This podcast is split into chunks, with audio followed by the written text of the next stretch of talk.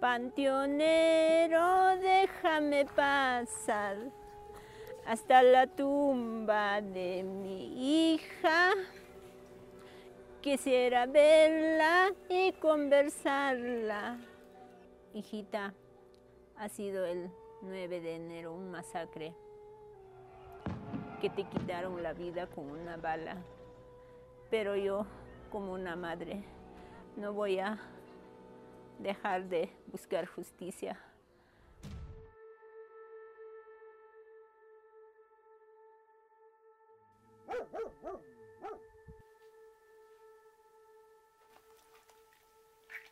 Brian era un niño alegre, y siempre él le gustaba desde pequeño ese talento que ponía así de esto vamos a hacer, esto vamos a hacer, ya él ya sabía ya. Esas energías me daba a mí, ¿no? Esa mañana nos cocinamos nuestro desayuno y no íbamos a salir. Y mi hijo, el Brian, su ropa se puso a lavar. ¿Por qué? Porque esa mañana habíamos acordado viajar como mañana, el día martes. Él era mi mano derecha, era mi compañía de mí. Él su meta era pues voy a estudiar mamá, yo sí, porque él siempre decía, los que tienen plata siempre nos humilla. Ellos muchos se creen, no sé, muchas cosas en su mentecito venía de él, ¿no? Entonces me decía, mamá, cuando yo voy a ser policía te voy a hacer respetar. Nadie ya no te va a humillar ese momento. Ya, este... yo me abandono. ¿Ya? Soy Miguel. ¿Ya? De edad 24 años. Ese partido quiero decir que... Los quiero. Los quiero mucho, mis familiares. Bueno, mi hermano era una persona muy perseverante, muy alegre. Eh, le gustaba bastante el deporte, su deporte favorito era el fútbol y era muy dedicado a sus estudios. Marco Antonio ya había culminado la carrera de licenciado en biología y ya estaba trabajando. Sus aspiraciones siempre fue ser una persona independiente, tenía ya su empresa, y, pero él aspiraba a ser un médico neurocirujano ser el más destacado dentro de la región y también tener una clínica, pero una clínica rodante, ¿no? que se movilizara a los lugares donde no llega pues, el sistema de salud.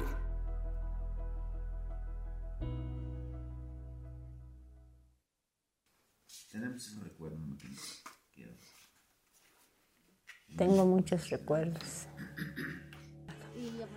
Era muy alegre, cariñosa. Tenía un futuro muy brillante. Le encantaba ¿no? bailar, también jugar, ¿no? Boli. Bastante le gustaba. Ese día, el lunes era 9 de enero y ella se ha levantado un poco temprano, pero se ha levantado y Mm, ha venido creo que a mi cuarto que voy a cocinar diciendo, pero se ha metido en mi cama. Miramos todavía, creo que de acá arriba estaban entrando gentes para el aeropuerto de, que habían venido de las provincias, ¿no? Y hemos almorzado y salimos de los cuatro, ¿no? Bajamos, bajamos. Había personas había ya entonces. Nosotros decidimos para voltear al otro lado, ¿no? Y claro, hemos después no siempre, siempre querían verlo ellos, qué es lo que está pasando, ¿no? Pero en sí no estábamos en la protesta, nosotros hemos ido hacia el mercado. A veces digo, amigos, ¿qué había en ese aeropuerto? ¿Qué había? Si lo hubieran destruido, si lo hubieran, eso se puede conseguir con dinero, pero una vida no se puede conseguir.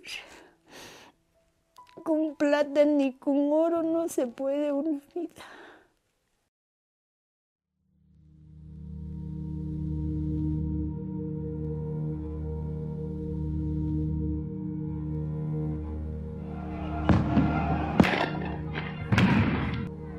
Bueno, ese día era más parecía una guerra. Ese día lanzaron bombas lacrimógenas del helicóptero, balas, perdigones. Vinieron un poco de todo, ¿no? Poca cosa a mí no me interesaba la protesta, el caso de la política, a mí nunca me interesaba. Lo que sí me interesaba era el tema de mi trabajo, porque yo siempre decía, no, yo no vivo de la política, yo vivo de mi trabajo. Y entonces ese día yo desesperadamente buscaba carro para yo viajar a ese lugar, como también vinieron ciudadanos de esa provincia, y entonces ese día yo realmente era como una persona caminando por esas zonas cuando yo ando apresuradamente, tal vez muy apurado porque por desesperación, ¿no? cuando estuve en el aeropuerto de Juliaca, eh, los policías me ven algo sospechoso y me disparan cuando yo ando eh, desesperadamente para llegar a mi trabajo. Recibí una llamada el día lunes y otra mi hija vive en salida Arequipa, en Juliaca. Entonces me llamó, ella estaba gestando. Me dijo, no, mamá, no sé, me siento mal. Entonces me dice, mi hijito, el Brian, vamos, mamá, conmigo más vamos, no sé, yo quiero saber, ¿es mujercita o es varoncito? Entonces, ya pues, hijito, entonces vamos. Si cambió, y yo también me cambié y salimos los tres. Mi pequeño tiene nueve años, el Brian, yo, desde aquí a pie. Entonces ya salió, ya normal, ya sí, sí, me siento bien, dijo mi hijo. Ya como sea voy a llegar a mi casa, ya, ya, ya no tengo que caminar, tengo que reposar. Mi hija, yo le dije a mi hijo, un rato vamos a visitar ante tu hermana, a la Rocío, si mañana nos vamos a ir y después nos vamos a la casa, le dije, ¿no? Y vine a una cuadra, mi hijo me ha insistido en ese lugar. Entonces él dijo, no, este, mañana se nos vamos a viajar, ya no voy a entrar al internet. Por favor, mamá, ¿me puedes dar media horita para poder entrar? Yo fui ante mi hija, no he gastado ni 15 minutos. Me fui para Tupac. Y donde habíamos quedado, esperé, y era 7 de la noche. Mi hijo no, no parecía, ¿no? El 9 de enero eh, era un día, Julia que estaba en silencio, se había anunciado dos movilizaciones grandes dentro de la región, uno en la capital de Puno y otro en la ciudad de Juliaca. Pero mi hermano Marco ese día 9, eh, recuerdo que era las 9 y media, 10, entre las 9 y 10, que no recuerdo bien la hora, nos encontró saliendo afuera y nos dijo, ¿a dónde van? Y respondimos, no, estamos yendo ahí, apoyábamos una olla común y nos dijo, no, no vayan o tengan mucho cuidado porque ha habido heridos el día de ayer, nos mencionó él. Llegamos al lugar y bueno, nos encontramos con su comadre y algunos otros vecinos. De repente empezó a sentirse el gas lacrimógeno. Pero estaba ahí presente, mirando, observando, pero cada vez el gas se fue intensificándose. Y bueno, tuve yo que, nos tuvimos que retirar. Bueno, en casa yo eso de las 3, 4, que no recuerdo bien porque estaba muy cansado, o sea, estaba, dije un ratito voy a descansar. Y estaba ahí y de repente llegó, entró una llamada y ya pues, solo me decían que dónde está Marco. Hay varias personas se han acercado y no me han dejado abrazar. Y yo les he, a la fuerza les he, así les he empujado, le he abrazado y, querido. Pensaba siquiera me va a responder o me duele o mami, ya no me ha respondido nada. ¿Qué es lo que pasó? Dije yo recién, ¿no? Y levanté, busqué su esto, Levanté sus bolos, todo su espalda, todo. Entonces, lo encontré solamente en lado derecha, un agujero. Y al hospital el doctor dice, no, ayúdenlo a llevarnos, dice. Nosotros pensábamos, no, tal vez en otra sala para que recupere mejor. Llevamos así, pasadizos, pasadizos, llevamos y era muy lejos ya yo me imaginaba, ya era lejos, lejos, ¿dónde me está llevando? Ya me presenté y llegamos a una puerta, abren ahí los, los muertos ahí. ¿Dónde están llevando? En la puerta, ya estaba por entrar, mi hijo, su celular timbró y ha contestado mi hijo. Y alta voz la ha puesto pero yo escuché diciendo que, ¿y tu hermanito Brian está en ahí? No, no está, le dijo. ¿Por qué? Le ha dicho su hermano mayor. ¿Qué ha pasado? No, parece que le antes paraba a tu hermanito este, Brian en calle Moqueva, le ha dicho. Lo llamé a mi hija Rocío. Dice, así he escuchado Rocío, no sé si es verdad o no, puedes ir a calle Moqueva, calle Moqueva, tú estás cerca, por favor, corre, le dije. Entonces, otra vez timbra mi celular, ¿no? Contesté, pero mi hija nomás estaba gritando, llorando, mamá. Brian siempre había sido mamá porque está botado aquí en la camilla y hasta ya me dice, yo no podía creer o, o decir sí. Y porque empecé, no sé, casi me caigo de moto, me asusté mucho y no podía qué hacer. Al joven le dije, grité, por favor, llévame al hospital, al hospital, llévame. Entré corriendo para la emergencia y no parecía un sueño para mí, pero esos días mía, Ensangrentados. allá afuera había botados, heridos, todo había. Están entrando cantidad, gente, sangrando, manos sangrando, todo había ese día. Cuando entré era mi hijo, sí, es mi hijo, doctor, le dije, es mi hijo.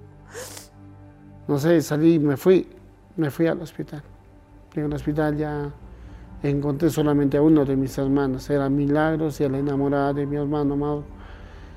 Y me acerqué y me dijeron que ya Marco había fallecido, que ya se ve. Ya. Mm, y así, así es como ese día 9 de enero terminó para nosotros. Un día muy triste, muy doloroso y que ha marcado nuestras vidas para toda la vida.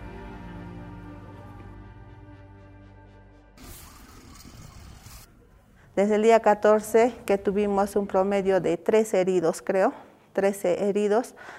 Desde ahí ya empezaron 13, 14, 15, si no mal recuerdo, 16. Luego por, suspendieron el paro por las fiestas navideñas y por Año Nuevo. Y nuevamente retornó los heridos el día 6 de, de enero. El 6, el 7, el 8, el 9 fueron seguiditos los heridos, no pararon hasta el 9, que fue prácticamente como una matanza, diríamos, ¿no? Que se veía este, sobrevolar el helicóptero de las Fuerzas Armadas, ¿no? Por encima de la posta y cómo ellos disparaban, ¿no? Este, no sé si serían bombas o serían proyectiles de fuego, pero se notaba, ¿no? Y el sonido y todo eso. Y tú veías pasar, porque en algunas ocasiones mi persona también salía hasta la puerta a recepcionar de repente pacientes de emergencia. Y veía, ¿no? Como el helicóptero pasaba disparando y obviamente eso nos causó mucho miedo, pues, ¿no? compañeros acá nos han disparado por todas, ya ni la, la han casi su piecito. Acá ya estamos llegando, no sabemos, seguimos parados. Con cuidado, por favor, están disparando sin miedo. Eh, vinieron de, de heridas punzocortantes abiertas, probablemente sean de bombas lacrimógenas, sí, cortadas abiertas en el brazo, en la pierna, en el rostro, en la cabeza, que se les hizo sutura. También vinieron con perdigones, diferentes tipos de perdigones. Eh, como también se logró sacar ¿no? una bala acá contusos penetrantes por proyectil de arma de fuego en tórax. La policía está claro que han tenido orden de matar y eso se ve con los resultados de las necropsias de cada uno de los ciudadanos que fueron asesinados. Y es que lo- la- los ciudadanos, en el caso de Juliaca, por ejemplo, 9 de enero, 18 que fueron impactados por proyectil de arma de fuego. eh, 16 estaban fuera del aeropuerto a- a 50 metros, a 100 metros, a 200 metros, y les dispararon a otros en la cabeza, en el tórax, en el cuello, en el abdomen. Eh, Para nosotros está claro ahora con toda la información que poseemos que han tenido eh, esas órdenes y viene desde la cabeza, o sea, viene desde DINA, Otárola, sus ministros, toda la cadena de mando.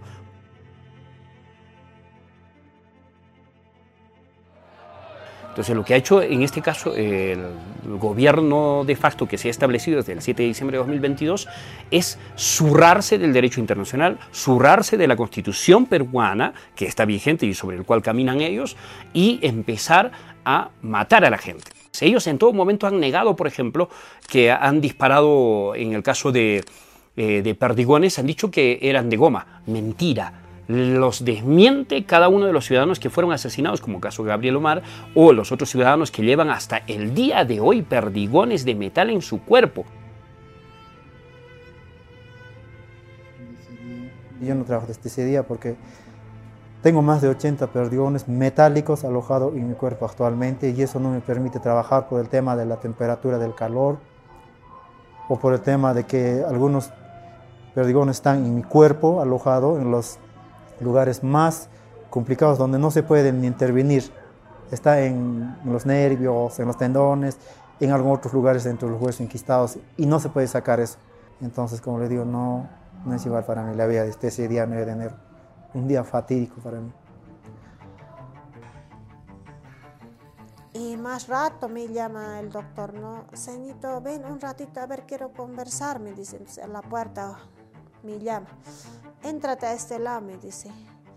Es la que ya me dice, no. ¿Qué ha pasado, doctor? Le dije, yo pensé que algo, medicina, algo me va a pedir.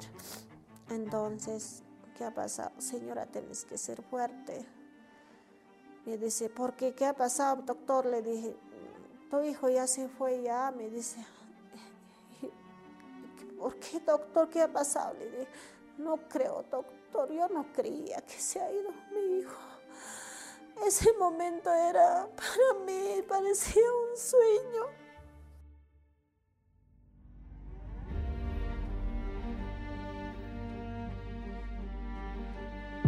No sabían, no tenían conocimiento de la persona, ¿no? que era cada uno de estos jóvenes que habían fallecido, sino que a todos generalizaron y dijeron que eran unos delincuentes, banda. Duele, duele bastante que en el Perú todavía quieren hacernos creer de que toda persona de los Andes o que es de color mestiza, bronceada, levanta la voz, es un terrorista. Ahora abrimos más los ojos y sabemos que estos siempre han matado porque han querido para seguir robándole la plata a los más pobres. Creo que en las provincias, más que todo acá de Puno, departamento de Puno de Sur, somos más discriminados. Nuestro departamento que somos mal mirados, que somos vándalos, que somos terroristas, pero en sí no es la realidad así. Yo no interesaba en huelgas, pero ahora sí he abierto el ojo eso no sé a qué se debe a los inocentes porque la han matado, de cómo manera a ellos no le había importado nada, simplemente ha mandado es la señora Dina como si fuéramos un animal. ¿Cómo es posible a un inocente han podido asesinar de esa manera si yo no estaba en manifestaciones, yo no he estado, pero ahora ya más, más, más, ya, ya comprendo a qué se debe eso.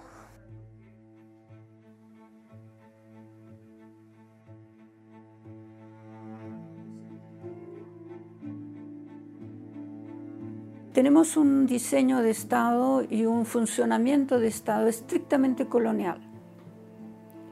Digo colonial en la ideología colonial, ¿eh? o sea, ya la colonia desde que nos liberamos fue, pero la mentalidad esa colonial eh, es la que, la que se, se, produce y reproduce a través del Estado. ¿no? Esa superioridad de unos, el centralismo de unos, eh, la, jerarquización de unos, eso es colonial. Lo que sucedió en Juliaca va a quedar en Juliaca, va a quedar como una evidencia más de, ausencia de justicia, ausencia del Estado, ausencia de reconocimiento. De verdad no creo que al Estado, a los que están ahora detentando el poder, les interese un, un rabanito. Yo creo que a ellos que son los que se llenan la boca de peruanidad. la peruanidad es lo, lo que menos, el Perú es lo que menos les interesa.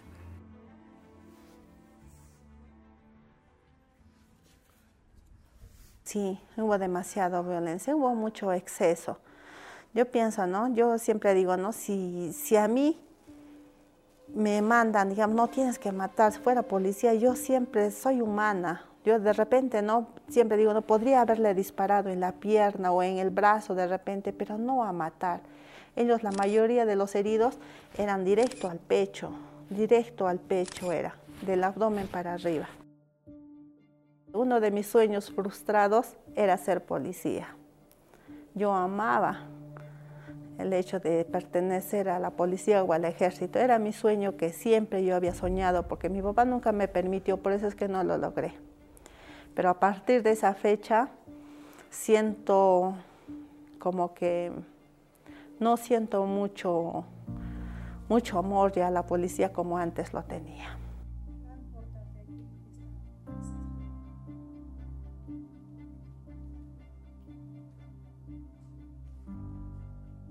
Tal vez es nuestro policía, no es pero el uniforme. Eso es lo que me duele a mí. Al verlo, a mi hijo le dispara policía. Uno que tiene mucha meta. Nosotros, mi hijo hubiera sido policía, hubiera sido bien orgulloso. Sí, a los policías yo le respetaba. Lo respetaba. Se lo valoraba. Pero hoy un día me tocó odiar. Me tocó odiar, ¿por qué? Porque tal vez no serán todos, pero por uno paga todo.